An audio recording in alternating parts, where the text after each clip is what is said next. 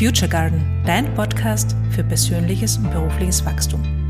Mein Name ist Christina Mark und ich weiß eine Sache mit absoluter Sicherheit. Du kannst alles sein und alles werden, was du willst. Und wie das geht, erzähle ich dir hier. Hallo und herzlich willkommen. Heute möchte ich mit dir über Money Mindset sprechen, über Geldglaubenssätze, über ähm, was denken wir über Geld, wie können wir unsere Vergangenheit mit Geld ähm, verändern. Und zwar verändern insofern, dass wir jetzt was anderes glauben als damals oder dass wir Geschichten, die wir abgespeichert haben, nicht mehr glauben und uns neue Geschichten, neue Glaubenssätze dazu überlegen. Warum ist das so wichtig? Ich glaube ganz fest daran, dass wir das bekommen, was wir glauben und nicht das, was wir wollen. Das heißt, solange wir unsere Glaubenssätze nicht ändern, werden sich unsere Ergebnisse nicht ändern. Daran glaube ich ganz stark und das ist auch das, was ich bei mir merke und was ich auch in der Arbeit mit Menschen merke. Das heißt, der erste Schritt, wenn du andere Ergebnisse haben möchtest, ist dir anzuschauen, welche Glaubenssätze zu dem Thema da sind. Und das Thema Geld ist ja ein großes. Ähm, sehr viele Menschen haben aber irgendwann mal gelernt, dass Geld nicht wichtig sein darf, weil über Geld spricht man nicht. Ähm, Geld verdirbt den Charakter, hast du vielleicht auch irgendwann mal gehört. Die Idee, dass Menschen, die Geld gern haben, einen schlechten Charakter haben, ist total verrückt einerseits, aber sehr weit äh, verbreitet. Und warum ich dir das jetzt erzähle, ich habe kürzlich ein Gespräch mit jemandem gehabt und sie hat, ähm, wir haben über Geld gesprochen, über, über ähm, berufliche Veränderung, über einen neuen Job und sie hat gesagt, ich will ja nicht reich sein. Und ich weiß, was damit gemeint war oder ich vermute, es war damit gemeint, dass es geht mir ja nicht darum, möglichst viel Geld zu verdienen, sondern es geht mir darum, einen gut bezahlten Job zu haben, der mir Freude macht und Sinn bringt. Und ich verstehe schon, was da dahinter ist. Trotzdem ist diese Aussage, ich will ja nicht reich, ich will nicht reich sein, ähm, ziemlich massiv. Und da dürfte etwas dahinter liegen. Und wenn du diesen Gedanken auch hin und wieder hättest oder hast oder ähm, ähnliche Gedanken, dann lohnt es sich, dass du dich hinsetzt, einen Stift nimmst und ein Papier und dir aufschreibst, was du über reiche Menschen denkst. Ja, du kannst wirklich aufschreiben, reiche Menschen sind. Punkt, Punkt, Punkt. Und dann schreibst du, was aufkommt. Und du schreibst alles, was aufkommt. Völlig egal, ob das blöd ist, banal, verrückt, völlig egal. Das sind einfach, du lehrst sozusagen deine Gedanken aus, du lehrst deinen Verstand aus. Du bringst das, was irgendwo bei dir abgespeichert ist, ist auf Papier.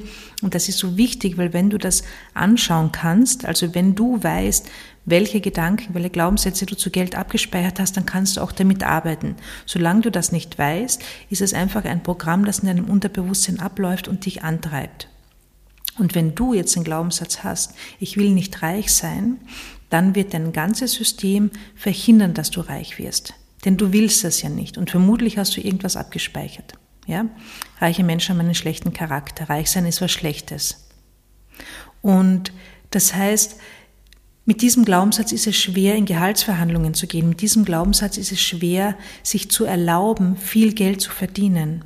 Denn wenn du abgespeichert hast, dass reiche Menschen schlechte Menschen sind oder einen schlechten Charakter haben oder da, oder dass du nicht, dich nicht mit Geld beschäftigen darfst, dann wirst du das auch nicht tun. Dann wird dein Unterbewusstsein dich daran hindern, immer wieder. Und reich ist ja auch relativ. Also was bedeutet Reichtum? Wann ist man reich? Das ist ja, da gibt's ja völlig unterschiedliche Wahrnehmungen und Vorstellungen dazu.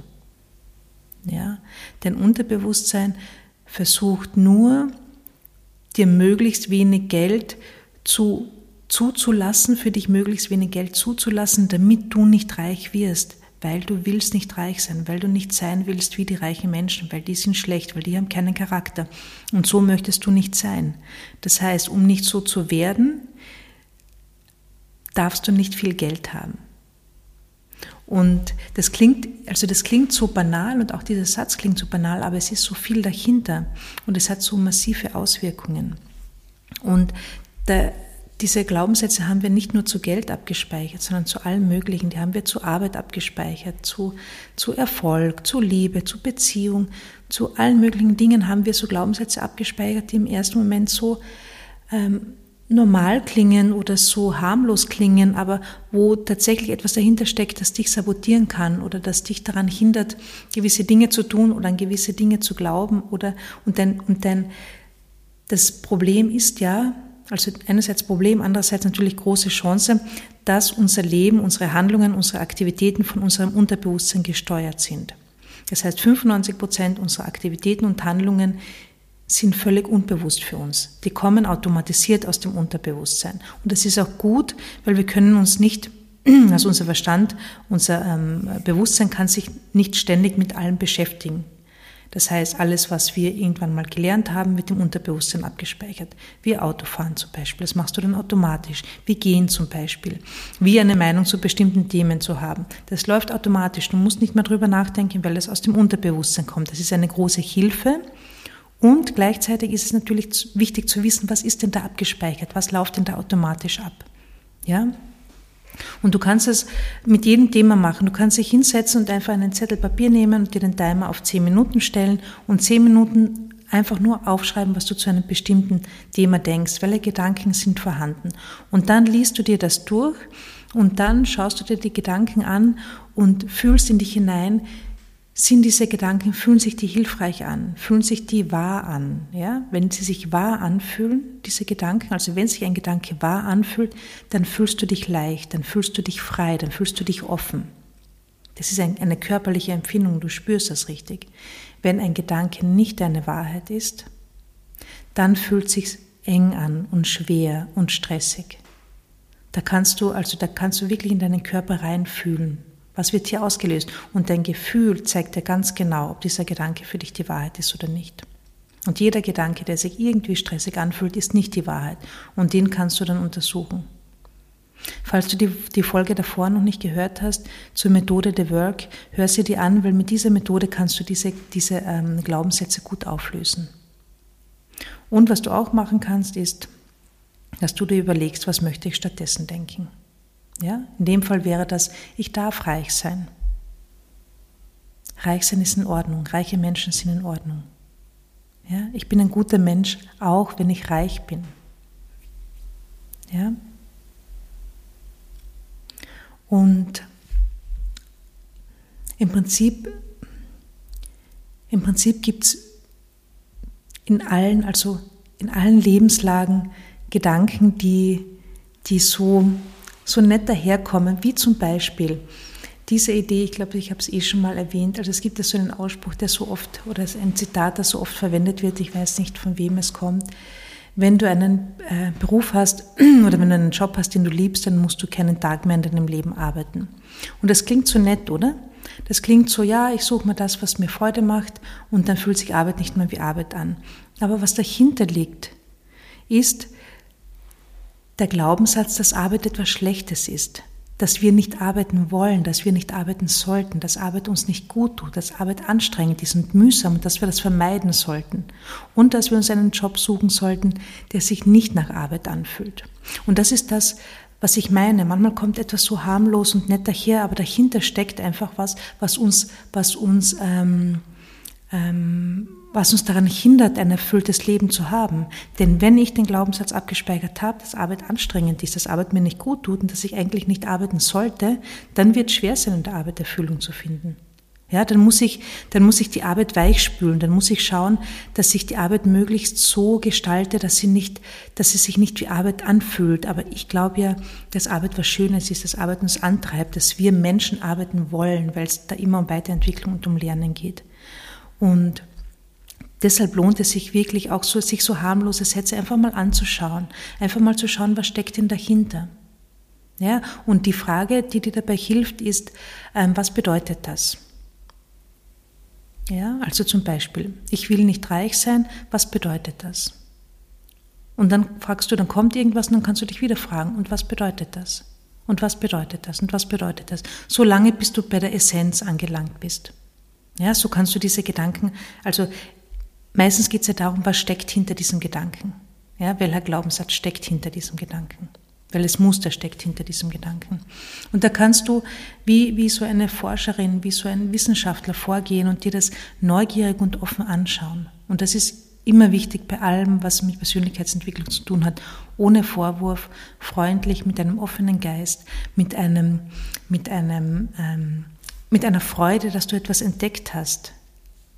Ich habe kürzlich in einem Buch gelesen, ich muss jetzt mal schauen, ob ich das zusammenbringe wieder, aber ich habe diesen Gedanken so schön gefunden, hat jemand gesagt, er freut sich jedes Mal, wenn er draufkommt, dass er Unrecht hat oder dass er Unrecht hatte mit einer Meinung, weil das bedeutet, dass er wieder ein bisschen weniger, ähm, insgesamt wieder ein bisschen weniger Unrecht hat.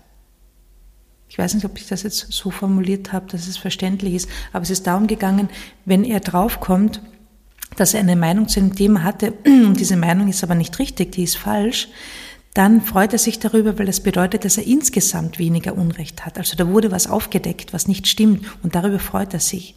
Und das ist das, was die meisten Menschen nicht machen, weil unser Verstand freut sich nicht, wenn aufgedeckt wird, dass er nicht recht hat, sondern ganz im Gegenteil, er versucht das zu, zu halten, er versucht das zu verteidigen.